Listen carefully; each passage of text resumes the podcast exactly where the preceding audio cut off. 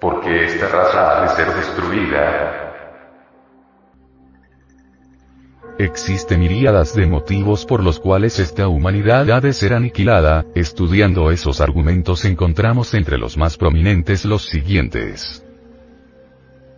Primero, una gran frialdad entre las gentes de la humanidad actual, es el frío de lo que no tiene importancia, de lo superficial. Creen las multitudes actuales que importante es lo que no es importante, suponen que la última moda, o el coche último modelo, o la cuestión esta del salario fundamental es lo único serio. Llaman serio la crónica del día, la aventura amorosa, la vida sedentaria, la copa de licor, la carrera de caballos, la carrera de automóviles, la corrida de toros, el chismorreo, la calumnia, etc. Obviamente, cuando el hombre del día o la mujer del salón de belleza escuchan algo sobre esoterismo, como quiera que esto no está en sus planes, ni en sus tertulias, ni en sus placeres sexuales, responden con un no sé qué de frialdad espantosa, o sencillamente retuercen la boca, levantan los hombros, y se retiran con indiferencia. Esa apatía psicológica, esa frialdad que espanta, tiene dos basamentos.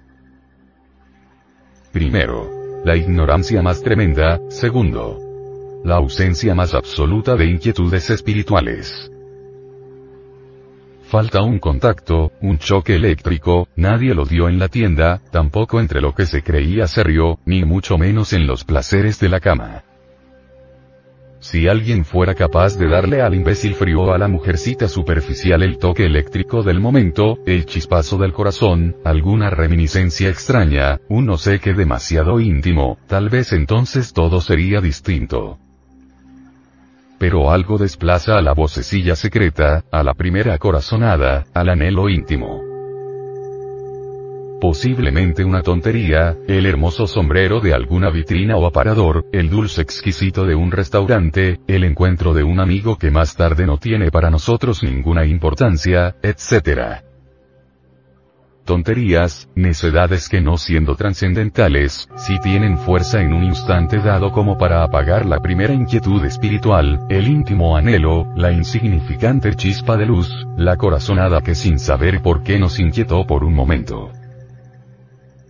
Si esos que hoy son cadáveres vivientes, fríos noctámbulos del club o sencillamente vendedores de paraguas en el almacén de la calle real, no hubiesen sofocado la primera inquietud íntima, serían en este momento luminarias del espíritu, adeptos de la luz, hombres auténticos en el sentido más completo de la palabra.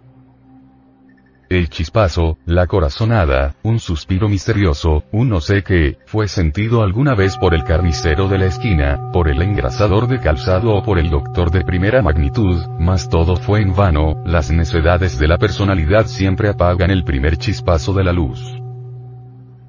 Después prosigue el frío de la más espantosa indiferencia. Incuestionablemente, a las gentes se las traga el ego lunar tarde o temprano. Esta verdad resulta incontrovertible. No hay nadie que en la vida no haya sentido alguna vez una corazonada, una extraña inquietud, desgraciadamente, cualquier cosa de la personalidad, por tonta que ésta sea, es suficiente como para reducir a polvareda cósmica eso que en el silencio de la noche nos conmovió por un momento. El ego lunar gana siempre estas batallas, ella se alimenta, se nutre precisamente, con nuestras propias debilidades.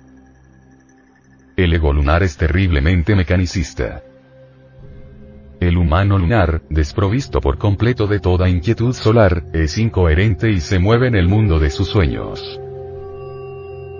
Si alguien hiciera lo que nadie hace, esto es, avivar la íntima inquietud surgida tal vez en el misterio de alguna noche, no hay duda de que a la larga se asimilaría la inteligencia solar y se convertiría por tal motivo en hombre solar. Eso es, precisamente, lo que el Logos creador quiere, pero a estas sombras lunares tan frías, apáticas e indiferentes, siempre se las traga el ego lunar. Después viene la igualación de la muerte. La muerte iguala todo. Cualquier cadáver viviente desprovisto de inquietudes solares, degenera terriblemente en forma progresiva hasta que el ego lo devora. el Logos creador quiere crear hombres, está haciendo ese ensayo en el laboratorio de la naturaleza. Desgraciadamente, tal experimento no le ha dado muy buenos resultados, el ego animal se traga a la gente. Sin embargo, esto que estamos diciendo no le interesa a nadie, mucho menos a los ignorantes ilustrados. Ellos se sienten la mamá de los pollitos o el papá de Tarzán. Cuando una raza humana pierde todo interés por las ideas solares, el Logos creador la destruye porque no le sirve ya para su experimento. Como quiera que esta raza actual se ha vuelto insoportablemente lunar, egoica, yoísta, terriblemente superficial y mecanicista, ya no sirve a los intereses del logos, motivo más que suficiente por el cual será destruida. Para que haya inquietud espiritual continua se requiere pasar el centro magnético de gravedad a la esencia, a la conciencia. Desafortunadamente, las gentes tienen el centro magnético de gravedad en la personalidad, en el café, en la cantina, en los negocios del banco, en la casa de citas o en la plaza de mercado, etc. Obviamente, todas estas son las cosas de la personalidad y el centro magnético de la misma atrae a todas estas cuestiones. Esto es incontrovertible y cualquier persona que tenga sentido común puede verificarlo por sí misma y en forma directa. Desgraciadamente, al escuchar todo esto, los bribones del intelecto, acostumbrados a discutir demasiado o a callar con un orgullo insoportable, prefieren tirar este audio cuaderno con desdén y leer el periódico. Unos cuantos sorbos de buen café y la crónica del día resultan magnífico alimento para los mamíferos racionales. Sin embargo, ellos se sienten muy serios. Indubitablemente, sus propias avioneses los tienen alucinados, y estas cosas de tipo solar narradas en este audio cuaderno insolente, para ellos, les molestan demasiado. No hay duda que los ojos bohemios de los embotellados en la razón subjetiva no se atreverían a continuar con el estudio de este tema. Segundo. Dolorosamente esta humanidad está controlada por el chispeante intelectualismo que como funcionalismo manifiesto del yo psicológico, indubitablemente es el anticristo. Quienes suponen que el anticristo es un personaje extraño nacido en tal o cual lugar de la tierra o venido de este o de aquel país, están ciertamente completamente equivocados. El anticristo no es en modo alguno un sujeto definido, sino todos los sujetos. Obviamente el anticristo radica en el fondo de cada persona actualmente y se expresa en forma múltiple. El intelecto puesto al servicio del espíritu resulta útil. El intelecto divorciado del espíritu deviene inútil. Del intelectualismo sin espiritualidad surgen los bribones, viva manifestación del anticristo. Obviamente, el bribón en sí mismo y por sí mismo es el anticristo. Infortunadamente, el mundo actual con todas sus tragedias y miserias está gobernado por el anticristo. El estado caótico en que se encuentra la humanidad actual, indubitablemente, se debe al anticristo. El inicuo de que hablara Pablo de Tarso en sus epístolas es ciertamente un crudo realismo de estos tiempos. El inicuo ya vino y se manifiesta por doquier, ciertamente tiene el don de la ubicuidad discute en los cafés, hace negociaciones en la ONU, en la OEA, se sienta cómodamente en Ginebra, realiza experimentos de laboratorio, inventa bombas atómicas, cohetes teledirigidos, gases asfixiantes, bombas bacteriológicas, etc. etc. etc. Fascinado el anticristo con su propio intelectualismo, exclusividad absoluta de los sabiondos, cree que conoce todos los fenómenos de la naturaleza. El anticristo creyéndose a sí mismo omnisciente, embotellado entre todo el podridero de sus teorías, rechaza de plano todo aquello que se parezca a Dios. Su autosuficiencia, su orgullo y la soberbia que posee, es algo insoportable. Él odia mortalmente las virtudes cristianas de la fe, la paciencia y la humildad. Toda rodilla se hinca el anticristo. Obviamente, aquel ha inventado aviones ultrasónicos, barcos maravillosos, flamantes automóviles, medicinas sorprendentes, etc. En estas condiciones, ¿quién podría dudar del anticristo? ¿Quién se atreva en estos tiempos a pronunciarse contra todos estos milagros y prodigios del Hijo de Perdición, se condena a sí mismo en la burla de sus semejantes, al sarcasmo, a la ironía, al calificativo de estúpido e ignorante. Los bribones del intelecto gobiernan al mundo. Cuesta trabajo hacer entender esto a las gentes serias y estudiosas, estas en sí mismas reaccionan, oponen resistencia.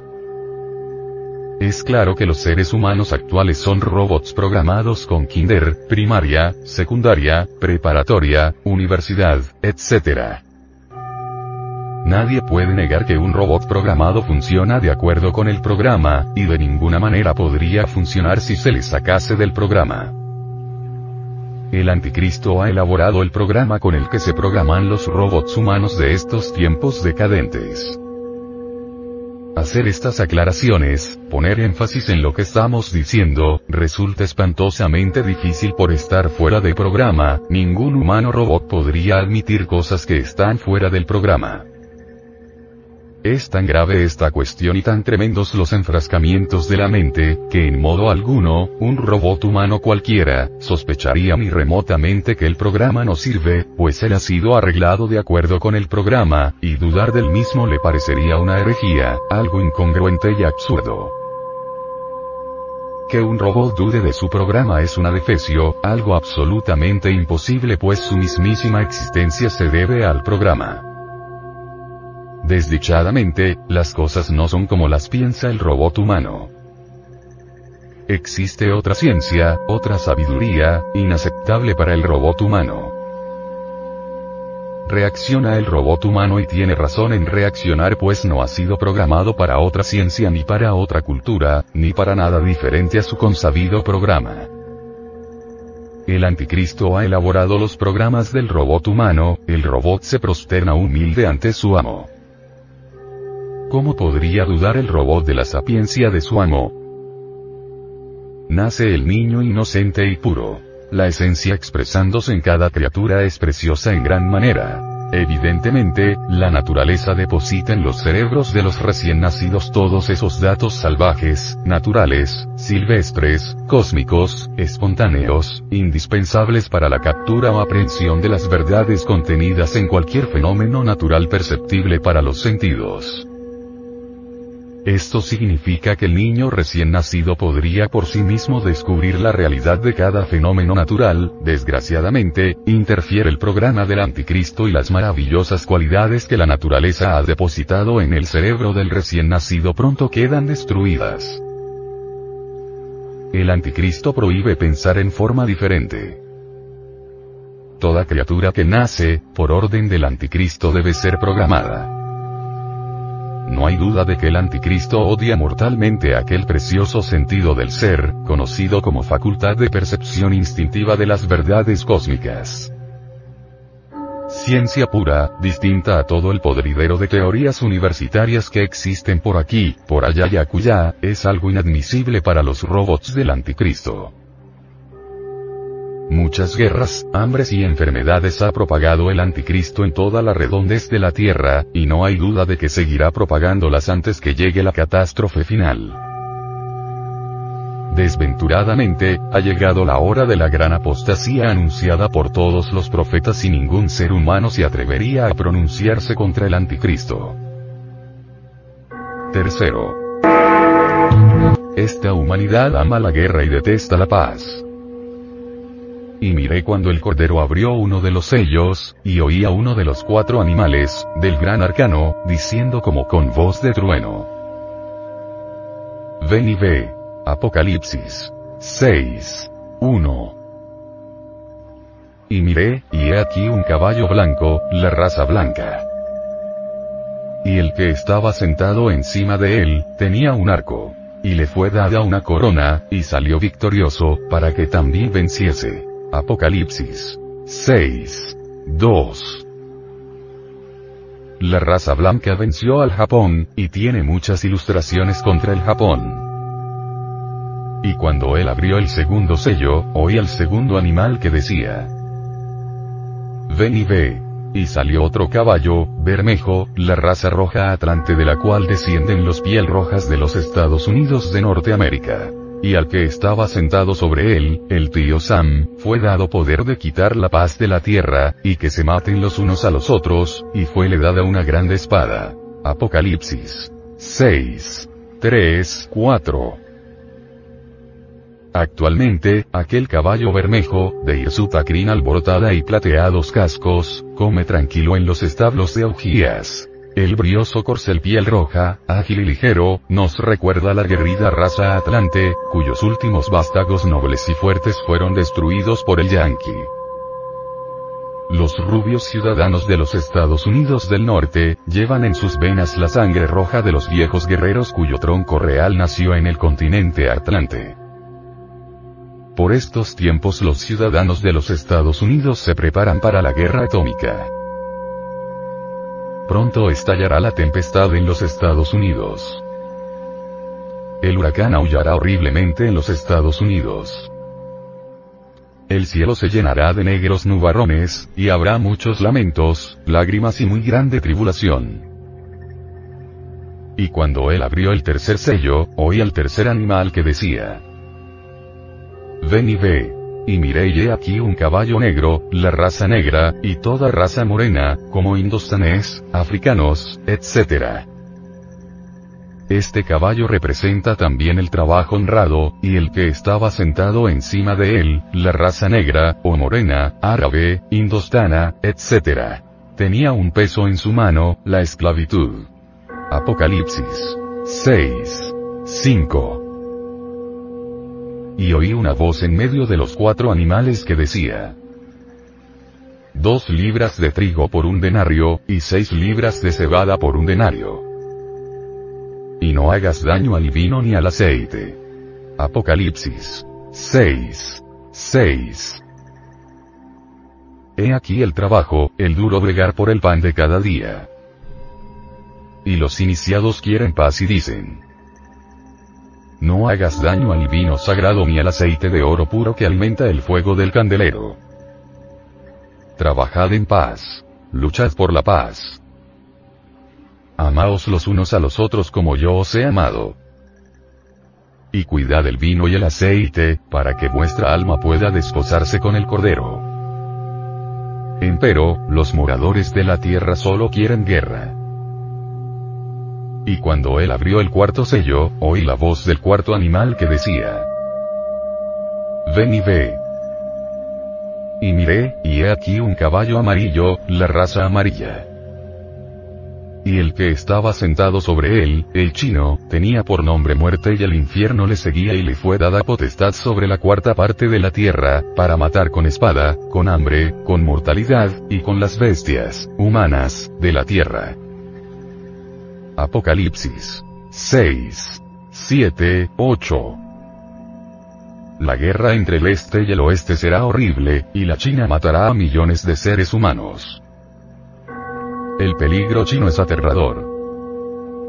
El caballo chino arrastra tras de sí, el infierno y la muerte.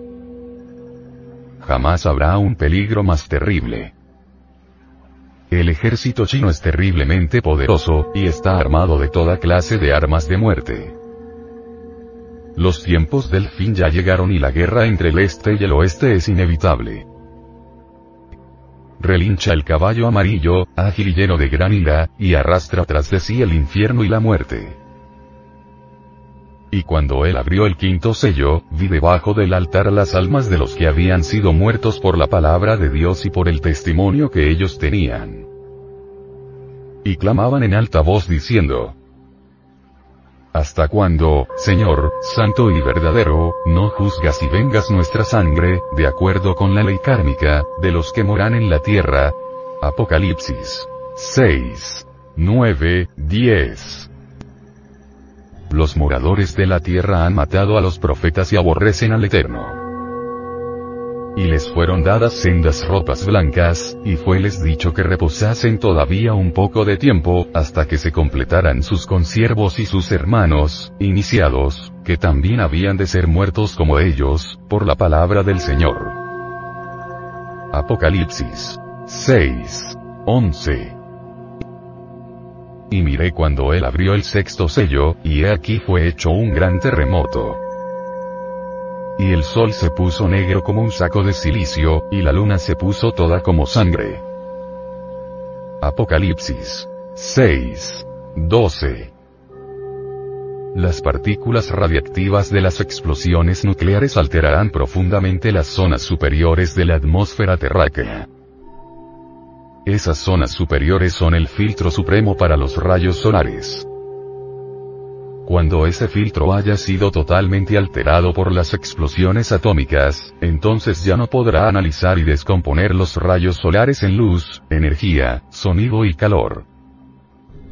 El resultado será que veremos el sol negro como un saco de silicio. Habrá, terremotos por todas partes, tinieblas, hambre, enfermedades desconocidas, blasfemias y muy grande tribulación. Las explosiones atómicas provocarán todas esas grandes calamidades. Los tiempos del fin ya llegaron. Ay. Ay. Ay de aquellos que como en los días de Noé, comían y bebían y se daban en matrimonio diciendo, todavía tenemos tiempo para gozar. Ay. De los moradores de la tierra. Los tiempos del fin ya llegaron.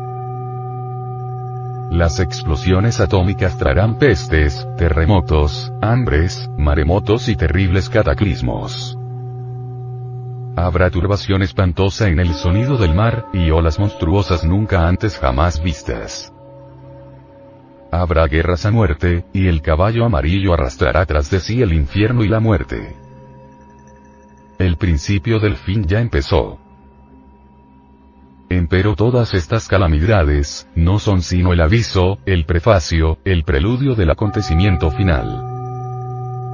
Los hombres están levantando nuevamente la torre de Babel. La punta de la torre es la luna. Todo clarividente iluminado puede ver en los mundos superiores la torre de Babel. Hueca torre de frágil cristal, traición al eterno, que pronto será quebrantada. Por entre esa frágil hueca torre, desprovista de toda sabiduría divina, suben y bajan las naves de Babilonia la Grande, la madre de todas las fornicaciones y abominaciones de la tierra. Esta vez, la Torre de Babel está representada por la ciencia hueca, superficial y vana de los científicos materialistas. Dios confundirá sus lenguas, y la Torre de Babel será fulminada por el rayo terrible de la justicia cósmica. La torre frágil, hueca y desprovista de toda espiritualidad, hoy como ayer, amenaza nuevamente a los cielos estrellados. Los ateos enemigos del Eterno quieren asaltar el cielo, y conquistar otros mundos del espacio. Pronto serán heridos de muerte. En el sagrado espacio donde solo bullen y palpitan los innumerables mundos, reina el terror de amor y ley. Los viajes interplanetarios solo son para las humanidades divinas del espacio estrellado. El hombre terrestre todavía no es digno de penetrar en el espacio estrellado. Póngase a un mono, chango, en un laboratorio, y obsérvese lo que sucede. Cuando los ateos enemigos del Eterno profanen el espacio sagrado, cuando los sabios de la Gran Babilonia llenos de orgullo y soberbia, preparen la conquista de otros mundos, entonces es el fin. La torre de Babel caerá fulminada y de toda esta Gran Babilonia no quedará piedra sobre piedra y las estrellas del cielo, los grandes genios de la torre de Babel, las grandes lumbreras del firmamento intelectual, los grandes señores de la gran Babilonia, cayeron sobre la tierra, como la higuera echa sus higos cuando es movida de gran viento Apocalipsis 6. 13. Las espigas de la ciencia materialista ya se volvieron maduras, y el hombre cosechará los frutos del deseo ahora recogerá el resultado de esta civilización sin Dios y sin ley. y el cielo se apartó como un libro que es envuelto, con el choque planetario entre la Tierra y Hercólogos, y todo monte y las islas fueron movidos de sus lugares Apocalipsis 6. 14. Cuando esto suceda habrá cielos nuevos y tierra nueva, para la futura sexta gran raza y los reyes de la tierra, y los príncipes, y los ricos, y los capitanes, y los fuertes, y todo siervo y todo libre, ya después de muertos y en su cuerpo astral, se escondieron en las cuevas y entre las peñas de los montes, horrorizados y sorprendidos con un cataclismo que no aguardan, y que ni remotamente sospechan Apocalipsis 6. 15. Y decían a los montes y a las peñas, caed sobre nosotros, y escondednos de la cara de aquel que está sentado sobre el trono, y de la ira, justicia, del Cordero Apocalipsis 6. 16. Porque el gran día de su ira, de la gran justicia divina, es venido. ¿Y quién podrá estar firme? Apocalipsis 6. 17. Realmente solo podrán estar firmes aquellos que hayan edificado la iglesia del Cordero sobre la peña viva, el sexo y su clave regia. Conexión del lingam Johnny sin eyacular el varón el enseminis y la mujer sin llegar al orgasmo. Los que edificaron su iglesia sobre la arena de las teorías, rodarán al abismo, a los mundos sumergidos, a los infiernos atómicos de la gran naturaleza. Esos son los perdidos. Por aquellos días solo serán salvados secretamente los justos. Aquellos que ya levantaron la serpiente sobre la vara, tal como lo hizo Moisés en el desierto. De ellos saldrá el semillero para la futura sexta gran raza. Los tiempos del fin ya llegaron, y estamos en ellos. Muchos son los llamados y pocos los escogidos Mateo 20. 16. El gran Maestro Jesús el Cristo, dijo. De mil que me buscan, uno me encuentra. De mil que me encuentran, uno me sigue. De mil que me siguen, uno es mío. En verdad decimos, que en toda eternidad solo se ha conocido única y absolutamente una sola puerta angosta, y un solo camino estrecho y difícil que conduce a la luz. Esa puerta y ese camino es el sexo porfiada entrar por la puerta angosta, el sexo. Porque os digo que muchos procurarán entrar y no podrán. Lucas 13. 24. Angosta es la puerta y estrecho el camino que conduce a la luz, y muy pocos son los que lo hallan. Nuestro adorable Salvador Jesucristo nunca dijo que hubiera muchos caminos, Él solo nos habló claramente y sin rodeos, de una sola puerta y de un solo camino, el sexo Juan 10. 7, 9, 14. Nosotros, os invitamos, querido oyente, a estudiar los cuatro evangelios. Allí podréis comprobar, por vos mismo, que solo hay una sola puerta y un solo camino, estrecho y difícil. Los predicadores que afirman la existencia de muchos caminos para llegar a Dios, ignoran que en la gran obra necesitamos mitad aceite y mitad agua. Cuarto. Esta humanidad es esclava de la gran bestia. Después vi otra bestia que subía de la tierra, y tenía dos cuernos semejantes a los de un cordero. Mas hablaba como un dragón Apocalipsis 5. 11. Y ejerce todo el poder de la primera bestia en presencia de ella y hace a la tierra y a los moradores de ella adorar la primera bestia cuya llaga de muerte fue curada. Apocalipsis 5. 12.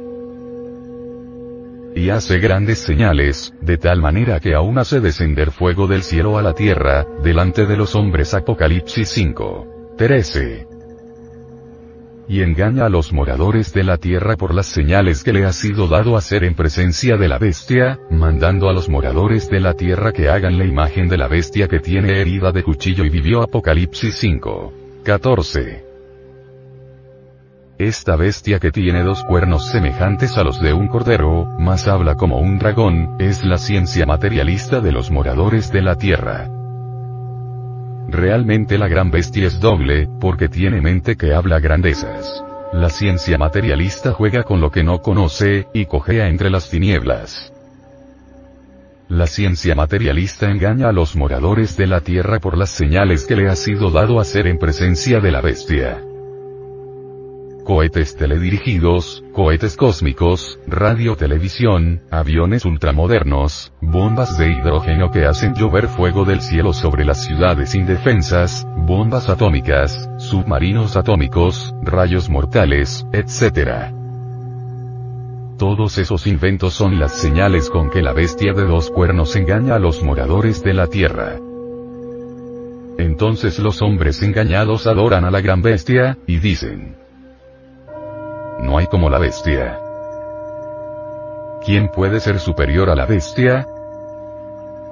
Y le fue dado que diese espíritu a la imagen de la bestia, para que la imagen de la bestia hable. Y hará que cualesquiera que no adoren la imagen de la bestia, sean muertos. Apocalipsis 5. 15. Los hombres de la ciencia materialista envenenan con sus teorías a las multitudes.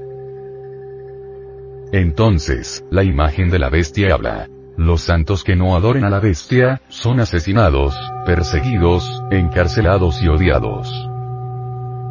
La bestia de dos cuernos es terrible. Y hacía que todos, los pequeños y los grandes, ricos y pobres, libres y siervos, se pusiesen una marca en la mano derecha, o en sus frentes Apocalipsis 5. 16 y que ninguno pudiese comprar o vender, sino el que tuviera la señal, o el nombre de la bestia, o el número de su nombre Apocalipsis 5. 17. Aquí hay sabiduría. El que tiene entendimiento, cuente el número de la bestia. Porque es el número de hombre. Y el número de ella, 666 Apocalipsis 5. 18. La marca de la bestia son los dos cuernos en la frente. Millones y millones de seres humanos ya tienen la marca de la bestia en la frente y en las manos. Casi toda la población humana de este valle de lágrimas, ya tiene la marca de la bestia en la frente y en las manos. Todas esas almas se perdieron y desde 1950 están entrando en el abismo. El 666 de la bestia. La evolución humana fracasó totalmente. Realmente el mundo está ya tan perdido, que en el mundo del comercio nadie puede comprar ni vender si no tiene la marca de la bestia en la frente y en las manos. Así se ha vuelto el mundo de los negocios.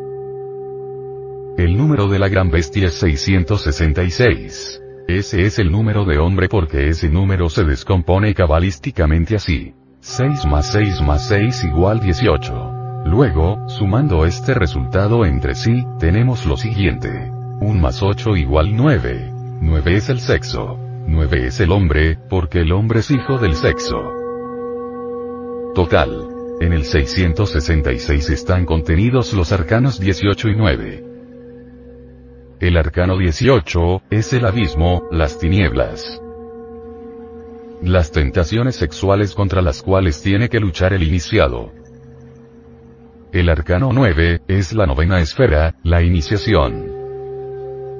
Los dioses juzgaron a la gran ramera, cuyo número es 666. La sentencia de los dioses fue, al abismo. Al abismo. Al abismo. Quinto. Esta humanidad se polarizó por la inmunda fornicación. Y yo me paré sobre la arena del mar, y vi una bestia subir del mar, que tenía siete cabezas y diez cuernos. Y sobre sus cuernos diez diademas. Y sobre las cabezas de ella nombre de blasfemia Apocalipsis 5. 1. Esa bestia de siete cabezas es la humanidad formicaria, la que derrama las secreciones sexuales para vil complacencia del placer de los sentidos. Los diez cuernos son la rueda del destino, o sea, el ciclo de nacimientos y muertes, que según el budismo esotérico, a cada alma humana le corresponden 108 existencias. La bestia sube del abismo y cae al abismo. Las diez diademas sobre las siete cabezas significan que la bestia reina soberana durante la edad de hierro, o Kali Yuga. Empero, cuando la rueda del destino gire sobre su eje, la bestia rodará al precipicio. Y la bestia que vi, era semejante a un leopardo, y sus pies como de oso, y su boca como boca de león. Y el dragón le dio su poder, y su trono, y grande potestad Apocalipsis 5. 2. Y vi una de sus cabezas como herida de muerte, y la llaga de su muerte fue curada. Y se maravilló toda la tierra en pos de la bestia Apocalipsis 5. 3. Cuando los hermanos del templo examinan esa cabeza de la bestia herida y sanada, ven un nuevo símbolo. Ven un hombre semejante a un gorila, lleno de inteligencia maligna. El hombre gorila, espantoso y terrible, lleva delante de sí cuatro bestias siendo él la quinta. Las cuatro van encadenadas y él las lleva delante. Con este símbolo entendemos que la cabeza herida es el hombre perverso de la quinta raza, el hombre actual. Esta raza maligna se lanza a la guerra fratricida y bárbara, y luego de ser mortalmente herida, es curada y se maravilla toda la tierra en pos de la bestia. Y adoraron al dragón, el Satán, que había dado la potestad a la bestia, y adoraron a la bestia, diciendo, ¿Quién es semejante a la bestia, y quién podrá lidiar con ella? Apocalipsis 5. 4. Todo el mundo se cree civilizado y adora a la gran bestia. Todos adoran al yo, al mí mismo, al satán que llevamos dentro. La gente vive en el mal. Todos aman a la bestia, y se revuelcan en el lodo. Y le fue dada boca que hablaba grandes cosas y blasfemias y le fue dada potencia de obrar 42 meses Apocalipsis 5. 5. La bestia tiene preeminencia durante todo el Kali Yuga y reina soberana. Ella es la gran ramera cuyo reinado está terminando. Y, y abrió su boca en blasfemias contra Dios, para blasfemar su nombre, con el ateísmo, y su tabernáculo, fornicación, y a los que moran en el cielo, los santos Apocalipsis 5. 6. Y le fue dado hacer guerra contra los santos, y vencerlos, muchos iniciados se cayeron sexualmente. Fornicaron. También le fue dada potencia sobre toda tribu y pueblo, y lengua, y gente Apocalipsis 5. 7. La humanidad entera capituló ante la gran bestia que sube del abismo y que ya está cayendo al abismo. Y todos los que moran en la tierra le adoraron, cuyos nombres no están escritos en el libro de la vida del Cordero, el cual fue muerto desde el principio del mundo Apocalipsis 5. 8. En el Corán, el libro de la vida es llamado Alin, y contiene la conducta de los justos y de los ángeles. El libro de los perdidos es llamado entre los maometanos con el nombre de Sirin. Las buenas y malas obras son pesadas en la balanza de la justicia cósmica. Aquellos que no están escritos en el libro de la vida, ya se están hundiendo en el espantoso abismo. La fe gnóstica es la única que puede salvar a los perdidos. El Cordero fue muerto desde el principio del mundo, cuando nosotros fornicamos.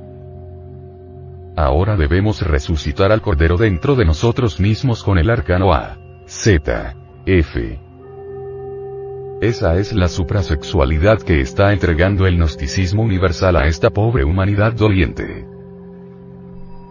La gran ramera si alguno tiene oído, oiga Apocalipsis 5. 9. El que lleva en cautividad va en cautividad, el que a cuchillo mataré, es necesario que a cuchillo sea muerto. Aquí está la paciencia y la fe de los santos Apocalipsis 5. 10.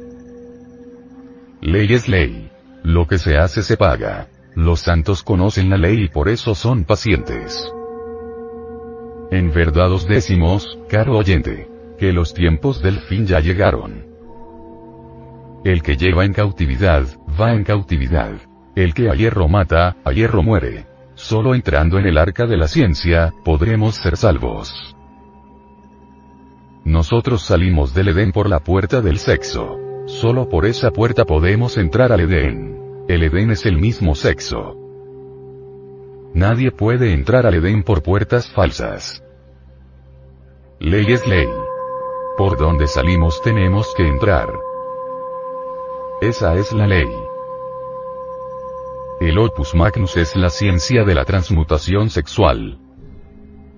Hay que hacer retornar la energía del tercer logos hacia adentro y hacia arriba. Así nos convertimos en genios mutantes. En la gran obra del alquimista se necesita el agua y el aceite.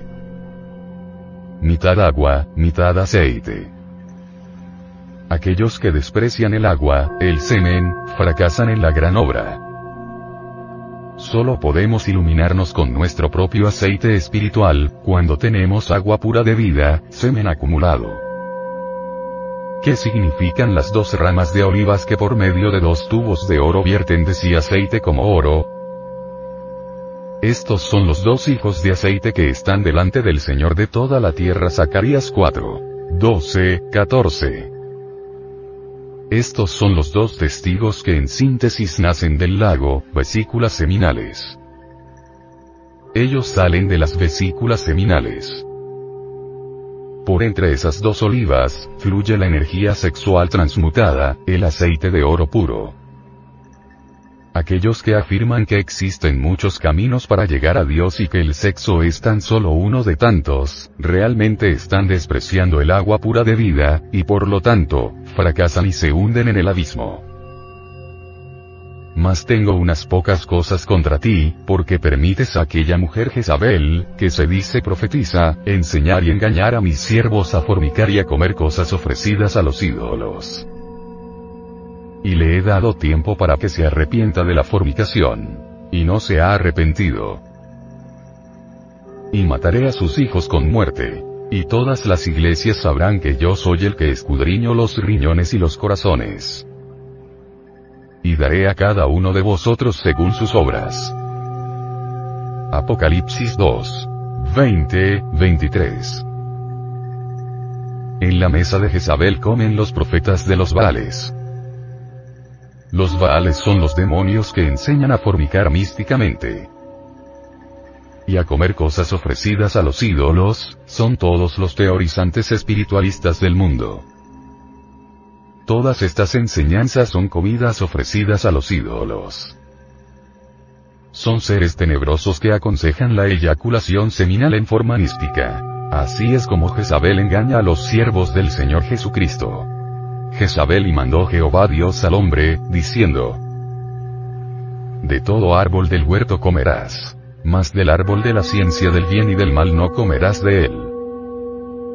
Porque el día que de él comieres, morirás. Génesis 12. 16, 17. Estas son las ordenanzas del Señor Jehová. Todo aquel que viole estas ordenanzas es un ser tenebroso. Estas son las ordenanzas del Señor Jehová, que quien las viola será lanzado al abismo donde arderá con fuego y azufre, que es la muerte segunda. La muerte segunda es una muerte anímica. La personalidad tántrica del formicario, se separa de la divina triada, Padre, Hijo y Espíritu Santo, y se sumerge en un estado de conciencia demoníaca y en mundos atómicos sumergidos, que llamamos infierno, conocidos en Oriente con el nombre de Avicii. Esas personalidades tántricas se van entonces desintegrando poco a poco, separadas de su real ser. Así dice Jehová de los ejércitos. Si anduvieras por mis caminos, y si guardares mi ordenanza, también tú gobernarás mi casa, también tú guardarás mis atrios, y entre estos que aquí están te daré plazas. Zacarías 7. 3. Guardad, fino oyente, la ordenanza del Señor Jehová, mirad la fruta prohibida, nutríos con sus aromas, embriagaos con su perfume, pero no la comáis, porque para ellos, para los fornicarios, será el lago ardiendo con fuego y azufre, que es la muerte segunda. Con la eyaculación seminal, se pierden trillonadas de átomos solares y entonces nuestros órganos sexuales recogen en su reemplazo trillonadas de átomos satánicos de los infiernos del hombre, los cuales se absorben dentro del cuerpo astral para darle a éste la apariencia de Satán. Hay que transmutar el agua en vino, para levantar nuestra serpiente metálica sobre la vara tal como lo hizo Moisés en el desierto. Así es como el alma se une con el íntimo entre las abrasadoras llamas universales. La mente debe volverse casta y pura, entre el augusto tronar del pensamiento. La mente no debe comer cosas ofrecidas a los ídolos. La mente no debe dejarse engañar por Jezabel. Sed puro, sed perfecto, sed casto. En pensamiento, palabra y obra. El camino es muy difícil, muy angosto y muy estrecho, porque la castidad no le gusta a nadie. Los espiritualistas de todas las escuelas odian la castidad, porque esa es la puerta del Edén, y a ellos no les gusta el Edén, porque comen en la mesa de Jezabel, y adoran a los Baales. Porfiada entrar por la puerta angosta. Porque os digo que muchos procurarán entrar, y no podrán. Después que el padre de familia se levantaré, y cerraré la puerta, y comenzaréis a estar fuera, y llamar a la puerta, diciendo, Señor, Señor, ábrenos. Y respondiendo os dirá, no os conozco de dónde seáis. Entonces comenzaréis a decir, delante de ti hemos comido bebido, y en nuestras plazas enseñaste. Y os dirá, digoos que no os conozco de dónde seáis. Apartaos de mí todos los obreros de iniquidad. Allí será el llanto y el crujir de dientes, cuando vieres a Abraham y a Isaac, y a Jacob, y a todos los profetas en el reino de Dios y a vosotros excluidos. Lucas 13. 24, 28. Hace más de 18 millones de años que la humanidad viene fornicando, y si el camino de la fornicación fuera el positivo, la humanidad viviera en un Edén de eternas maravillas, no habría hambres ni guerras, y ya los hombres serían ángeles. Pero ved, amable oyente, ahí a la humanidad. Hace 18 millones de años viene eyaculando el semen. ¿Es acaso feliz? Ya los hombres se volvieron ángeles. Ya la tierra es un Edén. Si el camino de la pasión animal fuera el verdadero, ya el hombre sería ángel. ¿Qué de nuevo han enseñado las sectas religiosas organizadas? enseñarles a los hombres a eyacular el semen, ¿y es acaso cosa nueva? ¿En qué época se han vuelto los hombres ángeles fornicando? La evolución humana fracasó precisamente por la eyaculación seminal. Entonces, ¿qué? La Edad de Oro, hubo en un templo del Tíbet Oriental, una gran reunión de Mahatmas, a la cual asistieron todos los grandes creadores del hombre.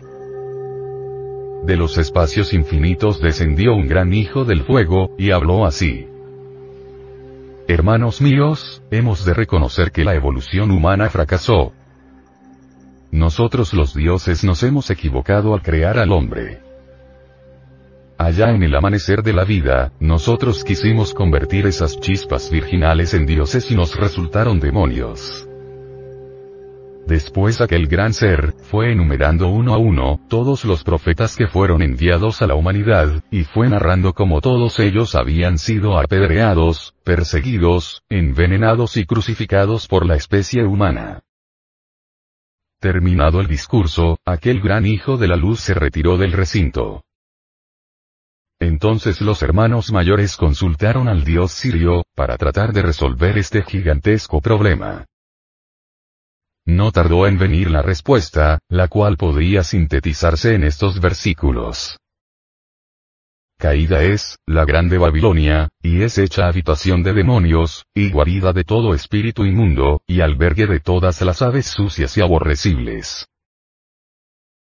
Porque todas las gentes han bebido el vino del furor de su fornicación. Y los reyes de la tierra han fornicado con ella y los mercaderes de la tierra se han enriquecido de la potencia de sus deleites. Apocalipsis 18. 2, 3.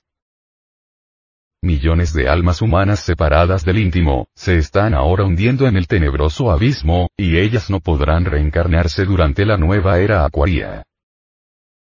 Y la gran ramera, está vestida de púrpura y de escarlata, y adornada de piedras preciosas y perlas, tiene su cáliz lleno de abominaciones, de suciedades y de fornicaciones. Esta es Jezabel, en cuya mesa comen los profetas de los Baales.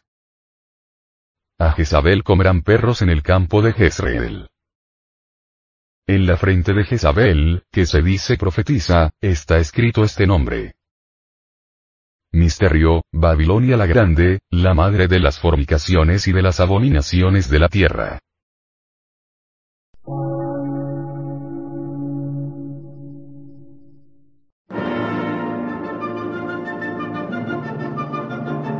Emisora, gnóstica, transmundial. Por una nueva civilización y una nueva cultura, sobre la faz de la Tierra.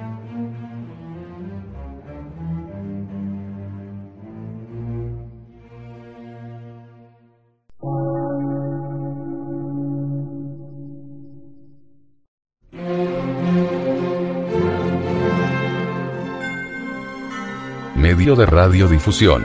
Científico, artístico, místico y filosófico. De la Asociación Colombiana de Centros de Estudios Gnósticos, Antropológicos, Psicológicos y Culturales. A. C.